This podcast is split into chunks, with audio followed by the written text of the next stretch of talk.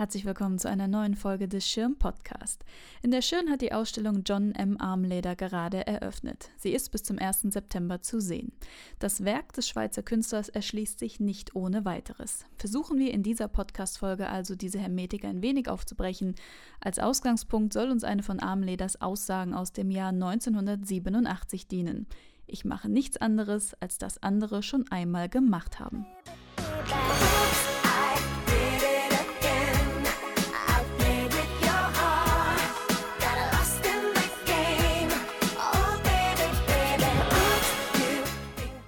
Aussage eines Künstlers ist natürlich selten zu trauen. Doch betrachten wir Armleders Werk, springt tatsächlich ins Auge, dass er permanent die Kunstgeschichte zitiert. Insbesondere die abstrakt-geometrische Tradition und die Konzeptkunst, aber auch der Bezug zum Ready-Made tauchen häufig auf. In seinen Anfangsjahren war er unter anderem von der Fluxusbewegung und dem Zen-Buddhismus geprägt, bevor er in den 80er Jahren zu einem typischen Künstler der Postmoderne wurde arbeiten wir uns an seinem künstlerischen Werdegang entlang und entschlüsseln seine Referenzen und Zitate an die Kunstgeschichte. One more time.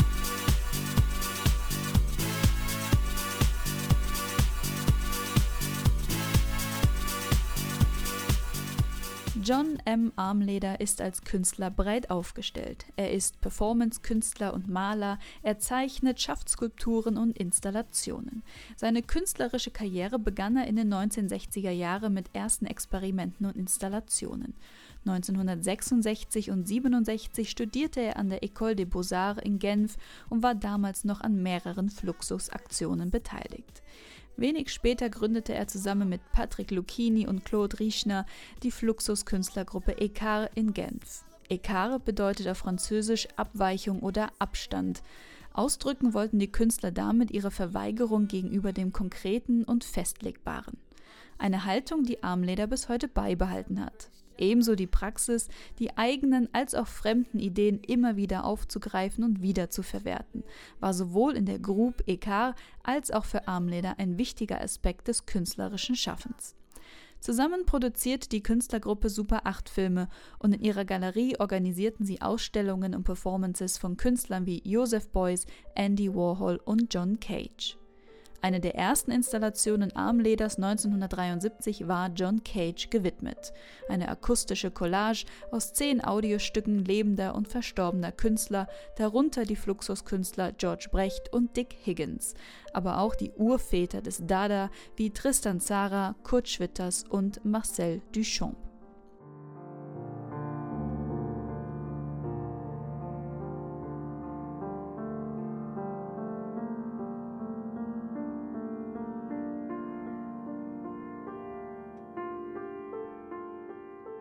John Cage und Armleder teilten nicht nur das Interesse an Musik, sondern auch am Zen-Buddhismus. Beide Künstler wollten in ihren Werken viel dem Zufall überlassen. Nicht alles kontrollieren wollen, eine gewisse Passivität walten lassen und dem Zufall Raum geben, das ist im Zen angelegt. Wer Armleder kennt, ist von solchen Vorlieben nicht überrascht. Die Dinge geschehen lassen, auch wenn das Ergebnis zuletzt ein ganz anderes ist als geplant oder sich erst im Prozess entwickelt.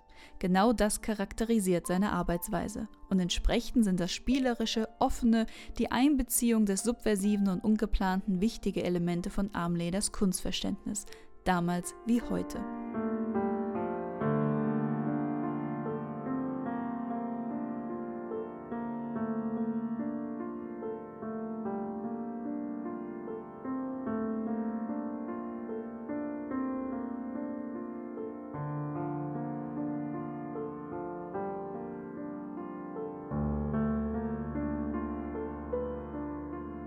Nach seinen Fluxus-Experimenten in den 1970er Jahren veränderten sich Armleders künstlerische Formen. Geradezu gegenläufig zu Fluxus dominieren bis heute nicht arme Materialien, sondern farbig leuchtende, spiegelnde und scheinbar glamouröse Oberflächen. 1983 entstanden zum ersten Mal seine Furniture Sculptures, benutzte Möbel kombiniert mit Gemälden geometrisch abstrakter Malerei. Farbige Flächen, Streifen, Ringe, Kreise oder andere geometrische Elemente sind uns aus den Anfängen der Abstraktion der klassischen Moderne vertraut. Die häufig verwendeten Punkte und Streifen, mal regelmäßig, mal nach dem Zufallsprinzip auf der Wand verteilt, finden ihre Vorläufer auch im Werk Francis Picabias. Der Franzose Picabia begann als Impressionist, gründete später eine Dada-Zeitschrift, bevor er seine Monstre schuf figurative Darstellungen, meist von Paaren mit verzerrten Gesichtszügen. Mit seinen zahlreichen Stilwechseln war Picabia für Armleder ein wichtiges Vorbild. So sagte Armleder 2017 in einem Interview, ich bin so eine Art Picabia, der eine andersartige Sache nach der anderen machte und der niemals aufgehört hat, andersartige Sachen zu machen. Ich beweg mich nicht Ich bin immer da, wenn du's bist, wie ein Möbelstück. Das du ewig kennst, nie vermisst. Armleders Furniture Sculptures sind aber auch ein Zitat der Readymates, Alltagsgegenstände, die ohne jegliche Bearbeitung oder Veränderung zum Kunstwerk erhoben werden. Eines der bekanntesten Beispiele ist sicherlich Marcel Duchamps Fountain, ein Pissoir, das er im Ausstellungsraum umgekehrt an die Wand hängte und damit in Sinn und Bedeutung grundlegend veränderte. Mit den Furniture Sculptures wird das Kunstwerk zum Accessoire. Armleder vermischt hier Hoch- und Popkultur, bekannte Formen der Kunstgeschichte mit Design oder sogar banalen Dingen des Alltags.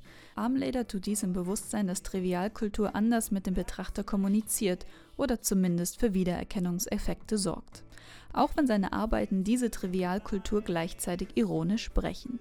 Der Künstler lockt den Betrachter auf vertrautes Terrain, doch das Bekannte entpuppt sich als Schein und jegliche Erkenntnis verwischt. Die Furniture Sculptures knüpfen an klassische Bildformate an, denn sie sind räumlich begrenzt. Diese Begrenzung oder Eingrenzung brach Armleder in späteren Werken allerdings auf. Er erweiterte Formen und Muster und bezieht oft gesamte Wände oder Ausstellungsräume in sein Werk ein. Dieser Prozess des All-Over setzte ein, weil er und andere Künstler sich vom Zwang zur Komposition befreien wollten, so Armleder selbst. I want to break free.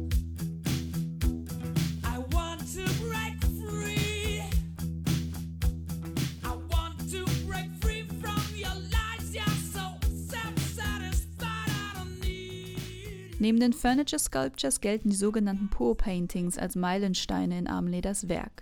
Diese Shit-Bilder entstanden in Anlehnung an den amerikanischen Künstler Larry Poons. Pour bedeutet im Englischen gießen, und wie das beim Gießen der Fall ist, lässt sich der Vorgang selbst und dessen Ergebnis nur bedingt kontrollieren. Entsprechend sind Armleders großformatige Schüttbilder auch ein Ergebnis des Zufalls, angeblich frei von jeglichen Kompositionsprinzipien. Trotzdem haben sie sehr malerische Qualitäten. Armleder verwendet dafür billige, teure und zum Teil nicht kompatible Materialien, die vermischt und zusammengeschüttet werden.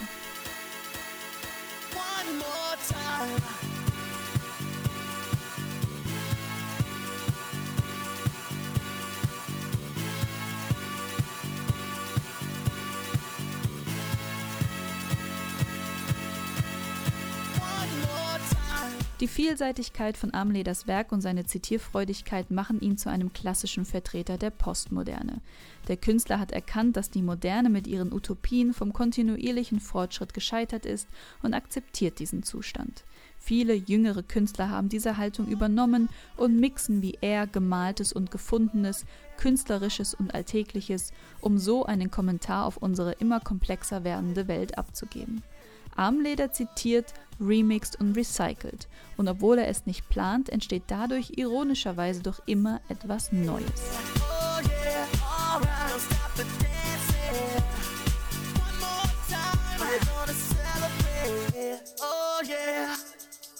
Auch für die Schirn bringt Armleder unterschiedliche Elemente und Materialien aus ganz verschiedenen Kontexten zusammen. Ein großes Pour Painting ist auch in der Schirn zu sehen, ebenso mehrere Furniture Sculptures. Die Rotunde wird in einen schillernden Spiegelsaal verwandelt. Unterschiedlich große Diskokugeln hängen von der Decke, die Fenster sind mit Spiegelfolie beklebt. Die Installation enthält die für Armleder typische Mischung aus Glanz, billigem Dekor und spielerischen Elementen. Neue Wandbilder mit dem Totenkopfmotiv und eine Aussichtsplattform sind speziell für den Saal in der Schirn konzipiert worden. Das wichtigste Element, glaubt Armleder, liegt jedoch in der Dreierbeziehung zwischen Werk, Ort und Betrachter. Es ist die Kombination dieser drei, die die spezifische Bedeutung eines Werks ausmacht. Daher entstehen viele Installationen vor Ort. Armleder hat dazu gesagt, ich definiere mein Werk nicht, es funktioniert jedes Mal anders, für jeden einzelnen Betrachter, und so verbinden sich verschiedene Ebenen der Wahrnehmung. Ich mag noch immer die Idee von der Arbeit als Event. In diesem Sinne, viel Spaß in der Ausstellung und vielen Dank fürs Zuhören. Bis zum nächsten Mal.